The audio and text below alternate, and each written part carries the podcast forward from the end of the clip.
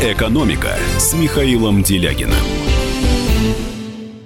Здравствуйте, дорогие друзья. Я понимаю, что вас всех уже перекормили разговорами о том, как скоро наступит Новый год. И уже нет сил ждать, сколько уже, еще сутки, даже еще больше суток, когда же он, черт возьми, в конце концов уже наступит.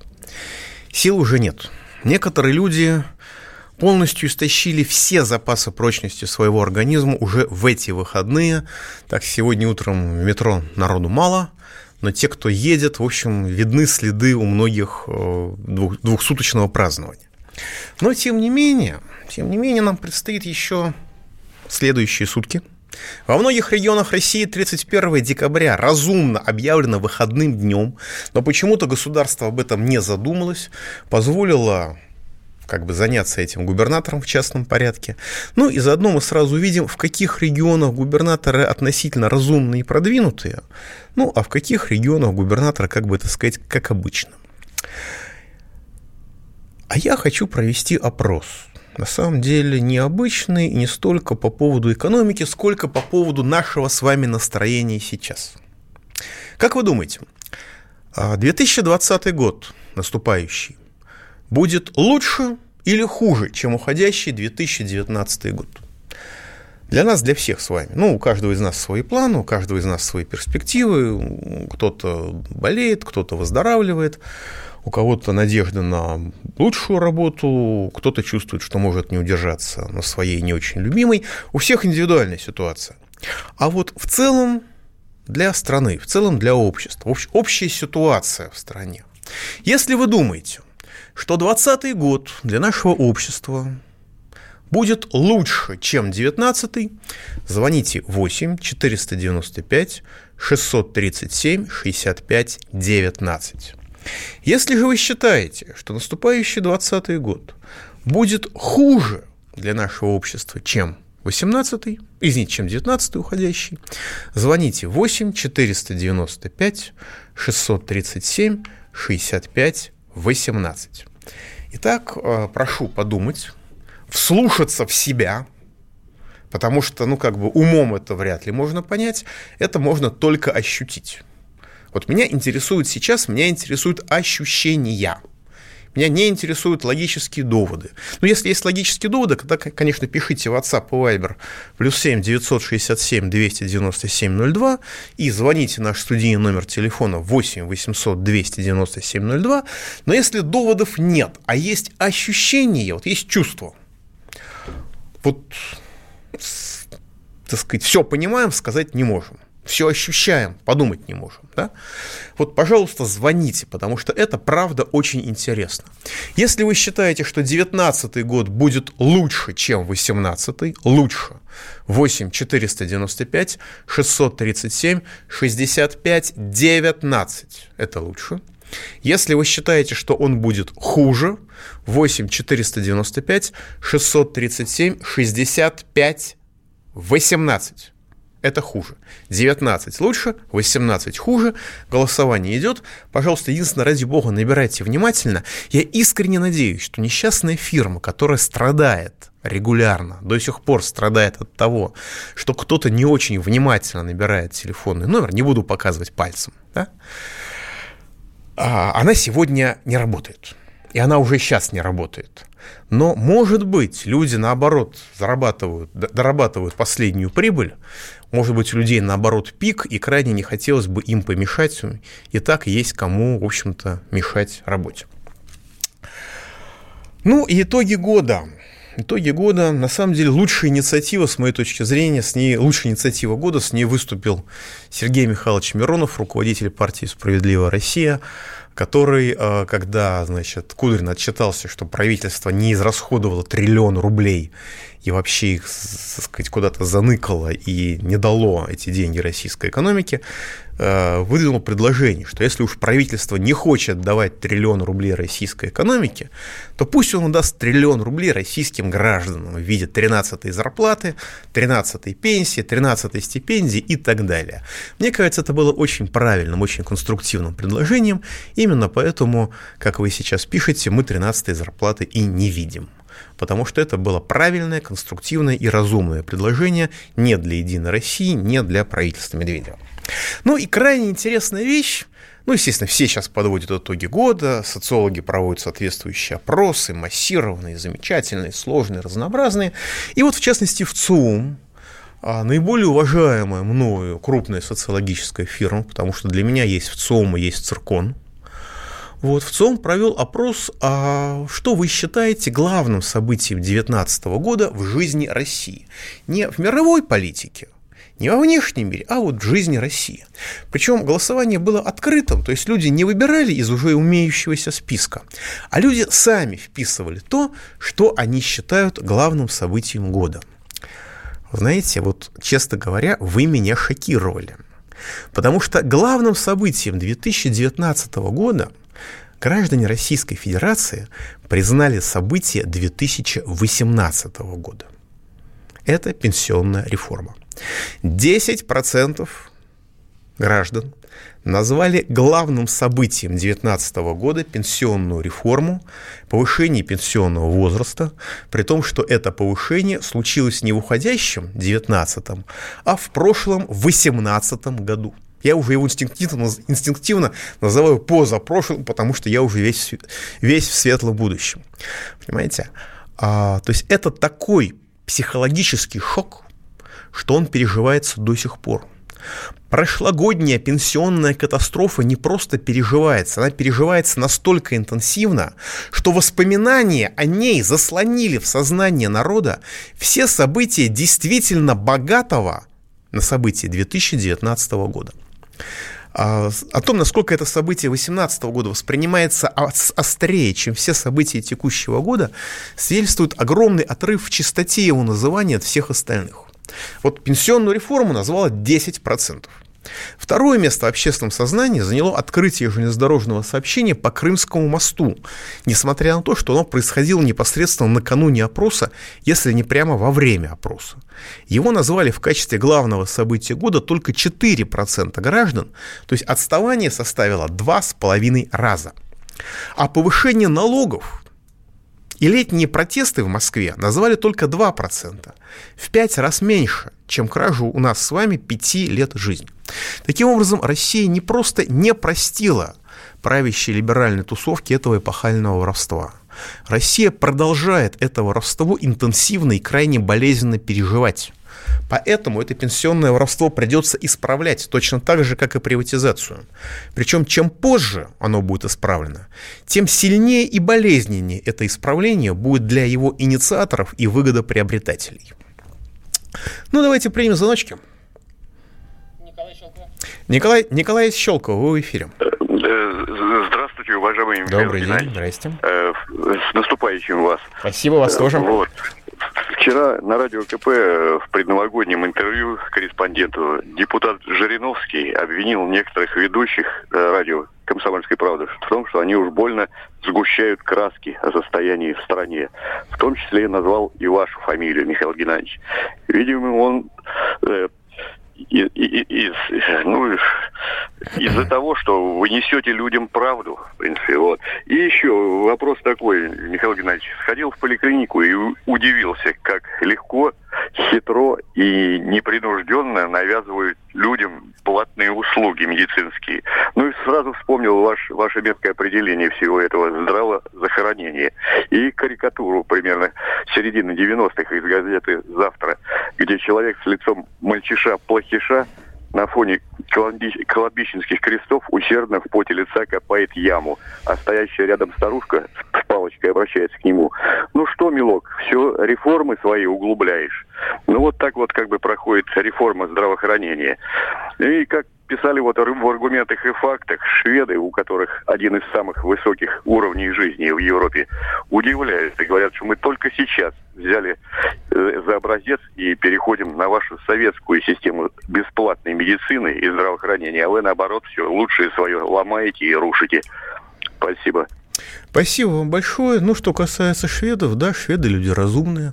В Германии высшее образование бесплатное, все – потому что это главное право человека быть, так сказать, одно из главных прав человека быть передовым. У нас, наоборот, сокращаются бюджетные места, и во многих вузах их уже меньше половины отчетливо. Что касается господина Жириновского, ну что тут сказать, старик Державин нас заметил, в гроб сходя благословил. А если то, что мы с вами говорим, то, что вы говорите, описывая свою жизнь в прямом эфире в моей передаче, кажется Жириновскому чернухой, но я думаю, что ему стоит, даже не нужно обязательно ездить по России, смотреть, как люди живут не из-за плеч охраны, а непосредственно. Можно в гости зайти к кому-нибудь, посмотреть, посмотреть, как люди живут.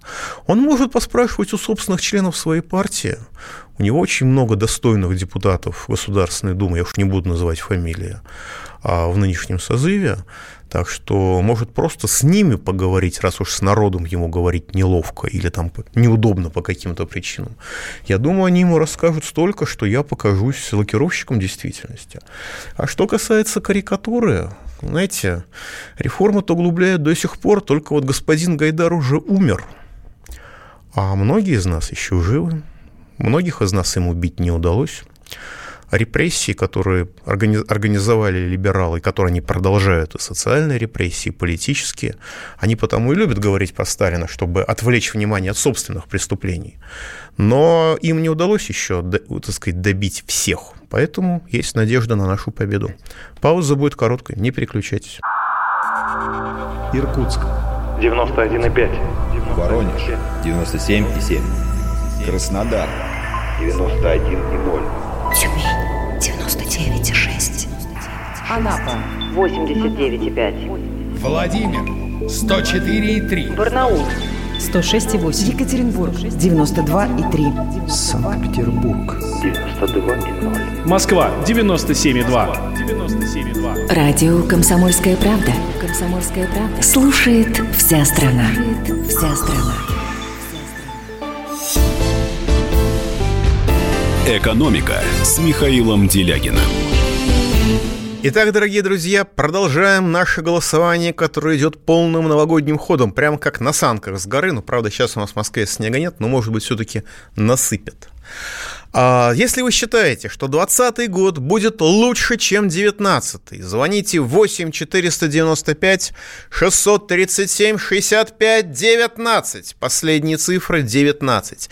Если же вы считаете, что 2020 год будет хуже, чем 19 звоните 8 495 637 65 18. Лучше последние цифры 19, хуже последние цифры 18. Наш студийный номер телефона 8 800 297 02. Пишите в WhatsApp и Viber плюс 7 967 297 02. А я хочу поделиться с вами моим главным открытием этого года. У меня два открытия. Одно из них – коллективный единорос. В этом году э, представители «Единой России» с каким-то совершенно патологическим э, патологической жаждой, патологической жаждой раскрыться и самовыразиться – хамили гражданам России. На разные голоса, на разные лады. Они не могли удержаться. То есть, понимаете, это был потрясающий праздник искренности. Их за это наказывали, их за это предавали астракизму, их за это унижали, увольняли, кого-то чуть ли под суд не отдавали. А они хамили, хамили, хамили и продолжали хамить. И это потрясающе. То есть вот это такой праздник свободы слова на самом деле, когда желание высказаться, желание выразить себя, а, причем публично, с максимальной оглаской, оно превозмогает даже инстинкт самосохранения. Это то, о чем мечтали демократы в конце 80-х годов. Вот этот вот лютующий хам, самораскрывающийся хам, причем заходящийся в упоение, такующий, как тетерева. Когда тетерев такует, он ничего не слышит вокруг, не видит вокруг, не можно подходить, брать голыми руками. Вот это вот для меня это образ представителей Единой России в этом году. А, причем представителей этих не очень много. И в целом Единая Россия принимала в том числе правильные законы. Я э, в январе расскажу, не в, в первой, наверное, передаче после Нового года я расскажу о законах, которые очень хорошие она приняла. я, собственно, вынужден поддерживать да, всецело. Но вот образ единоросса – это нечто потрясающее. А, в конце уже под самый Новый год отличилась депутат Ирина Гусева. Человек совершенно не, не, не такой, не, никакая она не девочка из Инстаграма, это вполне уважаемая, достойная женщина. Это работала учителем, а поработав учителем, стала мэром города Волгограда, между прочим, а, очень значимого города, крупного города, город-героя работала мэром, ну там ее уличили в том, что какую-то инсталляцию, которая стоила типа 300 тысяч рублей, списала на нее там 12 миллионов, весь город ходил, и списала миллион триста, извините, списала миллион триста, я-то московскими мерками сужу, в Волгограде все попроще, весь город смотрел, дивился, были скандалы, были другие скандалы, в итоге она приземлилась как депутат государства, ну, в общем, человек опытный, человек заслужил, заслуженный. И вдруг зашла речь о прогрессивной шкале подоходного налога, причем сама-то она, судя по всему, совершенно не миллионерша, ну, не внучатая племя, племянница Абрамовича, ни минуты. Да, не такие уж у нее и э, запредельные доходы. И она вдруг ее понесло. То есть логика была потрясающая. Ну, то, что она сравнила бедных людей с заключенными, это отдельная тема, а, но логика. Просто вдумайтесь, непередаваемую игру мысли – да? То есть так и хочется спросить, э, милая дама, а в каком же пыту вас по голове-то били? Логика. А, поскольку многие люди находились и находятся в местах лишения свободы, ну, это святая правда – у нас, правда, в полтора раза сократили, сократили численность заключенных. Такая тихая революция, которой я лично не перестаю гордиться, а вот правоохранительные органы почему-то нет, судя по их реакции. Но а, это замечательно. Но, тем не менее, многие люди еще находились и находятся в местах лишения свободы. Поэтому, поэтому нельзя допустить, чтобы бывшие заключенные, если они зарабатывают мало денег, не платили подоходный налог. Вот просто объясните, вот кто-нибудь, кто понимает эту логику, кроме классовой ненависти, человека, считающего себя элитой, ко всем остальным, которых он, вероятно, судя по, их, по ее словам, считает быдлом. Я надеюсь, что это не так, но человек ведет себя так, как будто считает всех остальных быдлом. Да? Если вы понимаете эту логику, напишите, пожалуйста, WhatsApp и Viber плюс 7 967 297 02. Я надеюсь, что она просто путает подоходный налог с пенсионным обеспечением.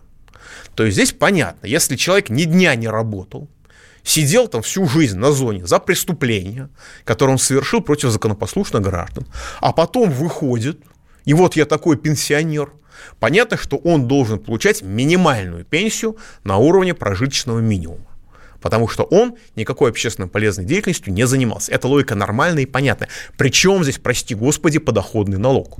То, что депутат Единой России госпожа Гусева, естественно, после того, как она все это выдала в уши потрясенной публике, значит, она стала рассказывать, что ее все не так поняли, что это политическая провокация. Я согласен, что это политическая провокация. Только это политическая провокация против Единой России, которую учинила госпожа Гусева, член Единой России. И это учинили те, кто таких господ Гусевых выдвигал в Государственную Думу и продвигал по всем очень непростым уровням контроля внутри Единой России. Вот. Что они так поняли? Там уже собиралась какая-то комиссия по этике вроде бы. И уважаемый прекрасный депутат говорил, что, ребят, вы, пожалуйста, успокойтесь, она совсем не то имела в виду. Правильно, она имела в виду то, что я сейчас сказал. Что поскольку многие сидели, то абсолютно законопослушные люди, будь они тысячу раз бедными, не должны освобождаться от подоходного налога, что нужно собирать подоходный налог с, с людей, которые э, нищие, которые бедные. То есть это бред.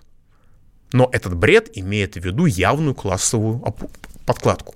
То есть это тот случай, когда богатый человек ненавидит бедных всеми фибрами души, насколько я могу судить. И эта ненависть, эта ненависть прорывается через все, прорывается в каждом слове. Знаете, как в анекдоте? Хотел жене сказать, оговорочка по Фрейду, хотел жене сказать, передай соль, а сказал, ах ты, не, ах, ах ты негодяйка, ты мне всю жизнь испортил. Вот это оговорочка по Фрейду из этого анекдота. Человек говорит про э, прогрессивную шкалу подоходного налога, а вырывается классовая ненависть богатого к бедным. Причем совсем не очень богатого, не Абрамовича.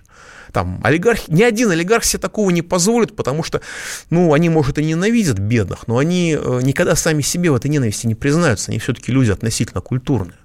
А вот это вот человек, который только что выскочил, который ощутил себя как сказал этот депутат откуда-то с Урала, депутат Горсовета, который ощутил себя а, кастой, принадлежностью к касте власти, вот он презирает нас всех просто потому, что мы не являемся в ее представлении хозяевами жизни. По-другому эту фразу я объяснить не могу. Ну, надеюсь, что какое-то объяснение есть, но нам его не дали. Ее отмазывали все, извините за мой французский, ее отмазывали и защищали все Единой России, всей Государственной Думой. Ничего внятного объяснить не смогли, потому что это классовая ненависть, внутренняя, как у колчаковцев, когда бедных расстреливали за то, что они бедные. Давайте звоночек примем. Сергей из Новосибирска, вы в эфире. Здравствуйте, Михаил. Здравствуйте, Михаил Геннадьевич.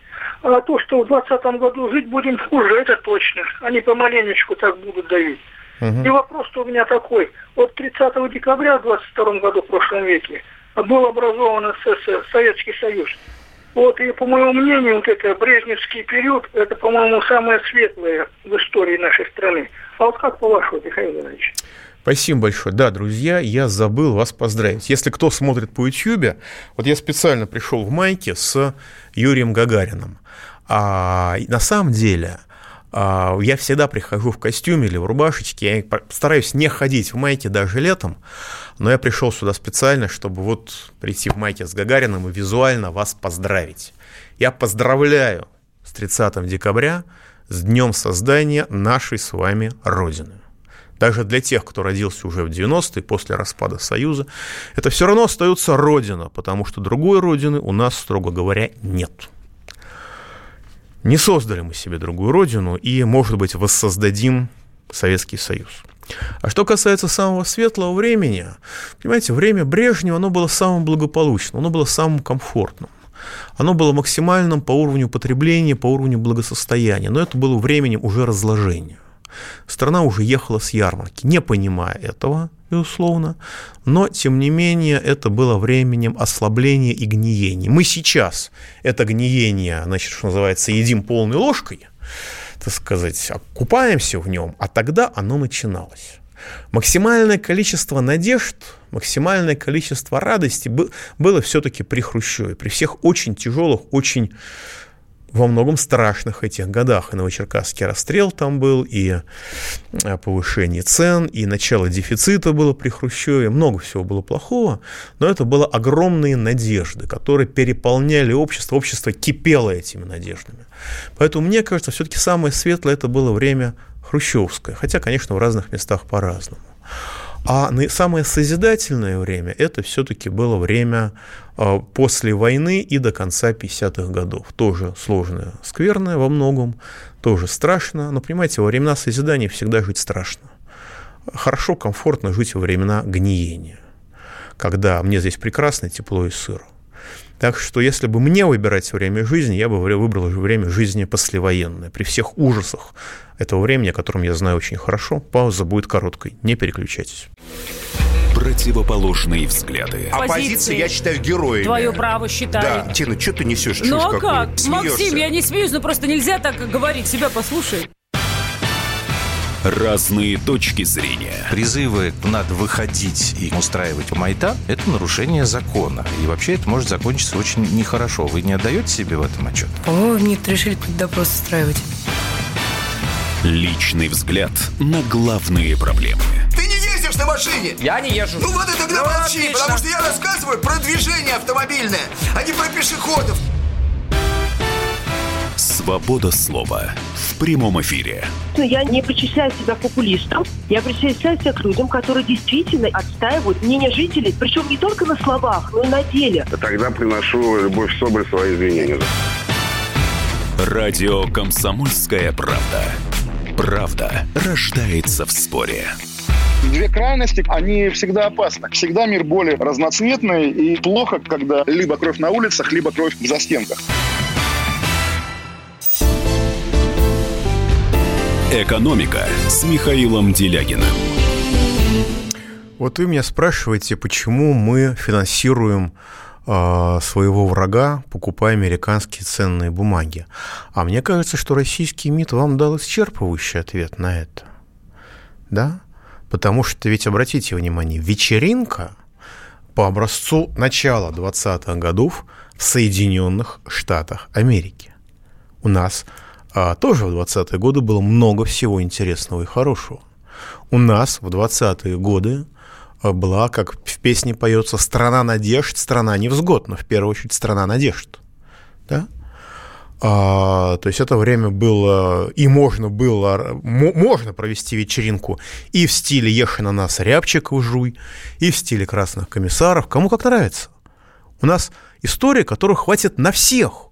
Можно э, Петровские 20-е годы вспомнить, можно Николаевские 20-е, э, э, Александровские, Александра Первого 20-е годы вспомнить, можно вспомнить 20-е годы 17 века, когда создавался создавалась, собственно, империя Романовых, династия Романовых вставала на ноги после смуты. Все можно найти.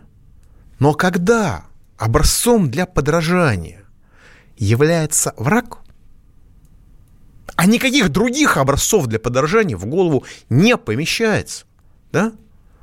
Ну, а чего вы хотите от этого государства, которое не просто а, в качестве врага рассматривает в качестве образца для подражания. Я уверен, что а, в качестве, то, что мы с вами воспринимаем Соединенные Штаты как врага, они доказали, что они враг всеми своими действиями. Ну, там, да, должен оговориться, что ФБР передало установочные материалы, чтобы мы там поймали террористов и так далее. Но здесь тоже есть разные технологии конкурентной борьбы, но все-таки, да, это хороший жест, который обязательно нужно отмечать, поддерживать и за него хвалить. Но в общем плане это враг. В общем плане это враг. А для российских чиновников социальный образец, да, которому нужно подражать во время праздника, во время корпоратива, во время расслабления. Господь с ним, что за 4 миллиона, хотя, может, по-моему, все-таки многовато, но ладно. Вот. Но социальный образец – это враг. Точка. Чего вы хотите от этого государства еще? Оно вам все объясняет предельно просто, предельно наглядно и предельно понятно. Для тех, кто может хотя бы слушать новости. Вопросов, по-моему, для них быть не должно. Мы продолжаем голосование между тем. Если вы считаете, что 2020 год будет лучше 19 звоните 8 495 637 65 19, последняя цифра 19. Если вы считаете, что 2020 год будет хуже 19 звоните 8 495 637 65 18. Последние цифры 18. Лучше последние цифры 19, хуже последние цифры 18. Пишите нам в WhatsApp и Viber плюс 7 967 297 02 и звоните в студию 8 800 и тоже 297 02. И, кстати, звоночки в студию. Юрий из Ростова-на-Дону в эфире. Здравствуйте. Здрасте. Э, уважаемый Михаил Геннадьевич, скажите, пожалуйста, вот э, существует ли на самом деле в экономической науке такой постулат, что обязательно цены должны расти? Вот нам в этом году как благо объявили, что всего лишь единожды на коммуналку поднимут цены. В прошлом году дважды поднимали, единожды. И спасибо большое за ответ. И второй вопрос, если можно, вот извечный русский вопрос, кто виноват и что делать. Ну, думающие люди уже знают, кто виноват. А вот насчет что делать, вот уважаемый мною э, Платошкин Николай Николаевич говорит, надо дружно ходить на выборы, если вы хотите изменений к лучшему, да? А вот я считаю, наоборот, как бы нам, может быть, проигнорировать будущие выборы и тем самым показать полнейшую апатию, потому что выборы э, подтасуют на любом уровне э, и выдадут те цифры, которые нужны э, власть придержащим. Да, как действительно, действительно, когда за электронная система подсчета голосов истошно, с пеной у рта агитируют все известные мне либеральные жулики, ну да, возникает ощущение, что это большое мошенничество. Но вместе с тем апатия – это, по-моему, хотя и самый приятный, но, по-моему, самый неудачный способ сопротивления. Потому что если вы ничего не делаете и думаете, что вы сопротивляетесь, то вы сильно ошибаетесь. Это означает, что наоборот, вы ничего не делая, вы разрешаете делать с собой все, что угодно. Поэтому я совершенно не строю никаких иллюзий относительно выборов, но на выборы нужно ходить, а, и, как я говорю, с очень давних времен, кто угодно, кроме «Единой России». Вот, безусловно, э, я полагаю, что большую часть голосов украдут, но тем не менее, э, так сказать, осадочек остается всегда. И во-вторых, понимаете, э, в чем я, может быть, с Николаем Николаевичем не соглашусь, или соглашусь только отчасти, у нас уникальная демократия в России. А на Западе демократия существует один день в году, в момент проведения выборов, в момент голосования. А у нас это единственный день, когда демократии не существует. У нас демократия рейтинга, когда государство внимательно смотрит за реакцией общества, замеряя социальные сети, разговоры, мелкие бытовые протесты. Посмотрите, ШИЕС. Люди отбили ШИЕС. Это же невозможно. Это не центр Москвы, это окраина. Это глухое место. Закон тайга, медведь, прокурор. Все, туда не везут мусор. Там не будет полигона, насколько я могу судить. По крайней мере, в первоочередном списке полигонов никакого ШИЕСа нет. В Котласе вышел каждый шестой житель города на улицу. Кто знает, где вообще этот Котлас находится? Я знаю. Да? Географически могу нарисовать. Но э, большинство не знает. И в администрации большинство не знает, я думаю. Но когда люди начинают бороться за свои права, государство после какого-то порога предпочитает тупо не связываться. Поэтому свои права в локальной ситуации защитить можно. А жизнь складывается не из томов капитала Маркса, не из великих закономерностей, не из исторических периодов. Она складывается из локальных ситуаций. И в этих локальных ситуациях не всегда, не везде, но иногда можно побеждать, и ввязываясь в ту или иную, в тот или иной конфликт, мы не знаем, можно в нем победить или нет. Посмотрите, отстояли, нет разработки никель, никелевого месторождения в Воронежской области. Нет, не было. Всем народом отстаивали два года. Еще какие-то, еще много вещей удается отбить. А самое главное, что государство реагирует на негодование людей. Иногда министров снимает, а иногда даже сажает. А иногда просто начинает извиняться. Ведь у нас сейчас действительно огромные социальные уступки осуществляет государство гражданам по самым разным направлениям. А почему? А это форма, форма извинения за э, кражу у нас пяти лет жизни под видом пенсионной реформы. Они пока не понимают, что они сотворили с нами и с собой. Они этого не понимают. Там с интеллектом все просто. Но они уже извиняются – они не понимают, что извиняться нужно не так, извиняться, строго говоря, поздно. Нужно исправлять последствия и отказываться от этой идеи. Но они уже понимают, что сотворили что-то не то, они извиняются. Это достижение таких людей, как вы. Это вы просто комментариями в соцсетях, разговорами, бытовым отторжением единороссов показываете, и ваши сигналы считываются они не улавливаются, каждый отдельно взятый сигнал, он не улавливается, если он, конечно, закон не нарушает. Но в целом этот фон ощущается, и он учитывается. Поэтому выбор – это хорошо, это замечательно. Но выборы не должны снимать с нас ответственность за повседневную деятельность. Повседневную. И, кстати говоря, в этом составе Госдумы действительно на диво много хороших людей. Посмотрите на того же самого господина Шургунова, Сергея Шургунов, который, да, писатель, там, э, журналист, деятель, все, стал депутатом, он по стране носится как угорелый, защищает конкретных людей.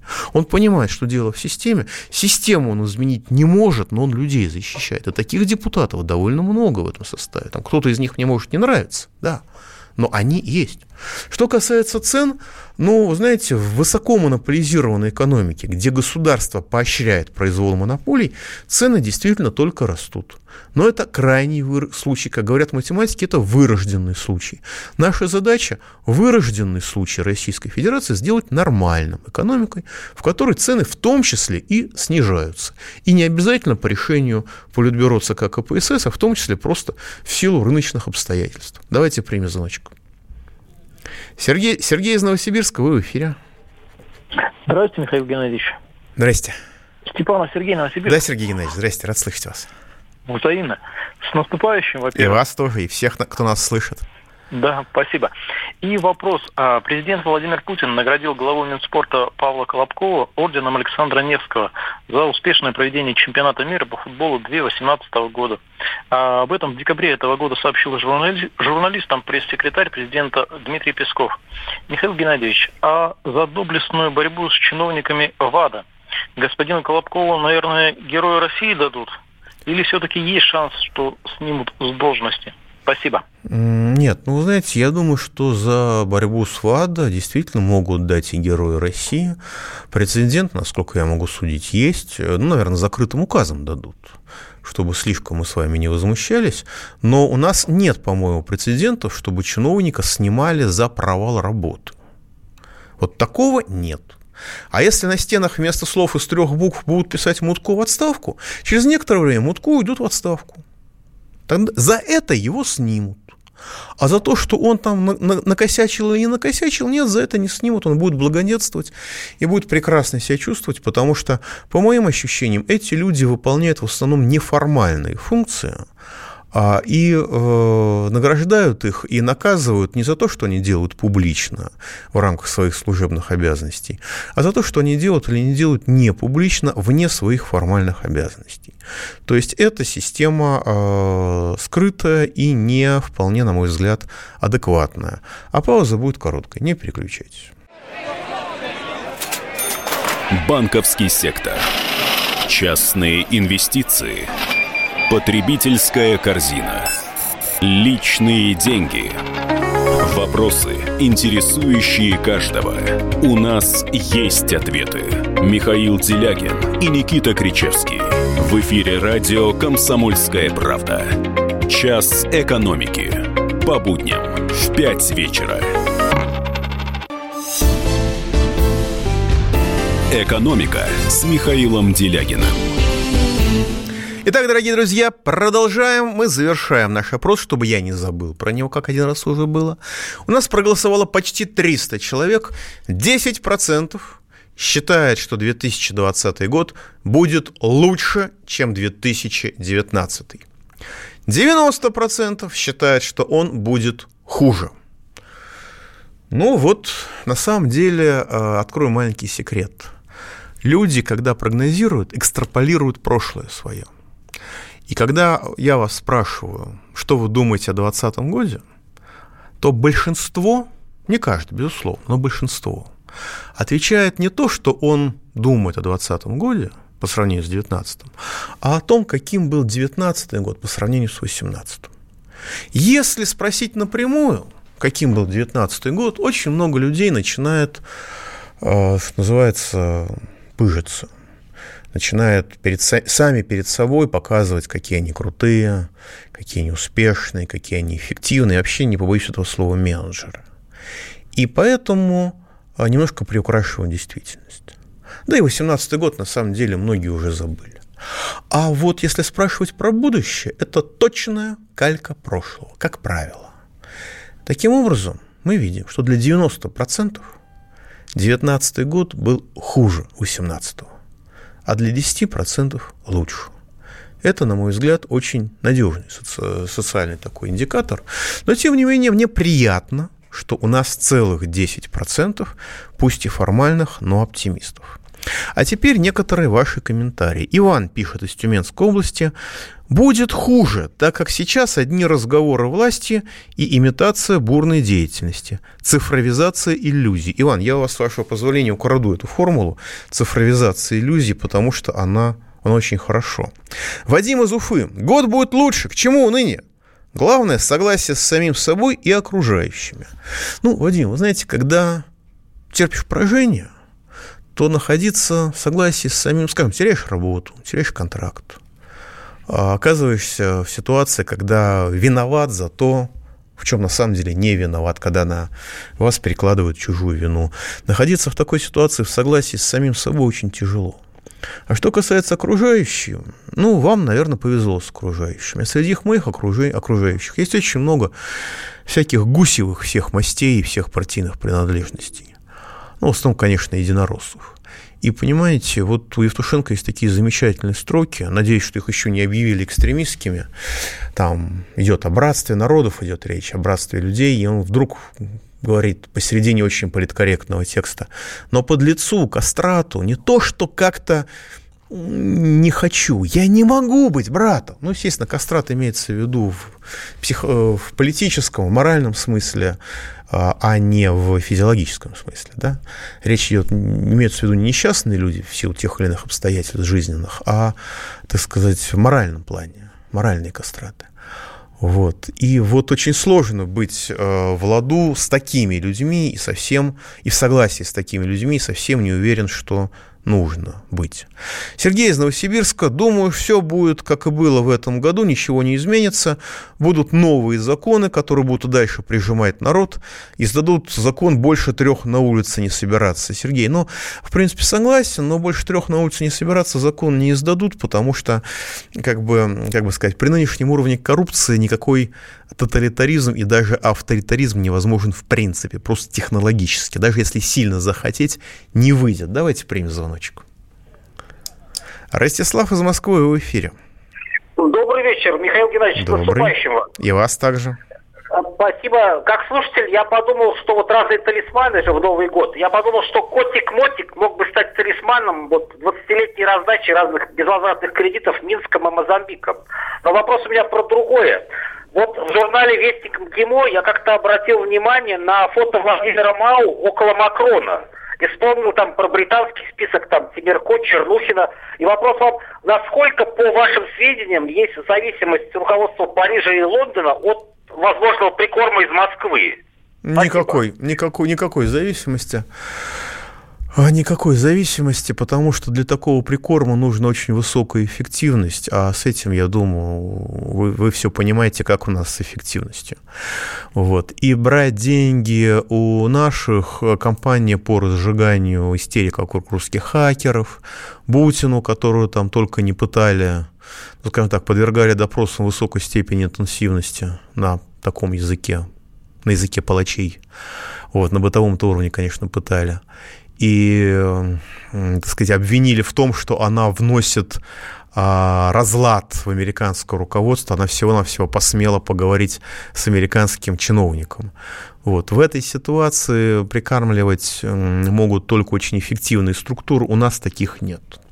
Что касается прикармливания Минска, ну, знаете, кредиты Минску окупились очень здорово, и даже не столько обороноспособностью Российской Федерации, сколько тем, что рядом с нами есть образец нормальной человеческой жизни. Нам постоянно показывают, из-за чего все истерики в отношении Минска со стороны нашей бюрократии, что можно, имея мало денег, да, с учетом всей нашей помощи, у Минска очень мало денег, по крайней мере, по сравнению с нашими деньгами, можно, имея мало денег, сохранять социальную сферу, сохранять людям достойную жизнь. Да, скучную и бедную, но достойную. Не допускать преступности, не допускать олигархии и так далее, и так далее, и так далее. Э, сохранять человеческий суд, сохранять нормальные правоохранительные структуры, когда значит, наши либералы, попадая под Минскую, под Минскую милицию, и не только Минскую милицию, потом возвращались и говорили, ой, а вы знаете, а нам не, у нас нет претензий, которые мы можем им предъявить, потому что все было нормально, все было по закону, хотя, да, мы-то нас, так сказать, задержали и не только задержали. Вот. Так что в этом отношении прикорм Минска, как прикорм более высокой цивилизации, социалистической цивилизации, в общем-то, это, на мой взгляд, окупается, хоть и не так, как наши, так сказать, олигархи думают. Давайте последний звоночек примем. Владимир из Красноярска в эфире. А, здравствуйте, Михаил Геннадьевич. С наступающим вас. У нас минута. Радио... Да. У меня простой вопрос о наших этих профсоюзов. Расскажите немножко, вот как, какое их действие, на ваш взгляд, и сравните, допустим, с американскими, там, с американскими, Германией, там, в, Гер... в Германии, в Англии, в США профсоюзы – это реальная сила, она интегрирована в государственную власть, да, но это реальная сила, которая действительно защищает права трудящихся. Не безгранично, но защищает. Поэтому у них трудящиеся живут относительно нормально. Наши профсоюзы в массе своей либо они подавлены, либо они, так сказать, являются элементом госуправления. И в приватизации они, на мой взгляд, поучаствовали так, что никаким чубайсам не снилось, потому что имущество, которое принадлежало государству, по итогам оказалось принадлежащим профсоюзам, и все на это закрыли глаза дружно. И поэтому они, что называется, кашлянуть боятся и защищают права крайне редко, крайне ограниченно. На мой взгляд, эта ситуация такова. Так что вы о них, пожалуйста, всерьез не вспоминайте. Они хорошие люди и не более того. Пауза будет короткой до 3 января. Не переключайтесь. С Новым годом! С новым счастьем! С новыми успехами! 2020 год будет счастливым! Экономика.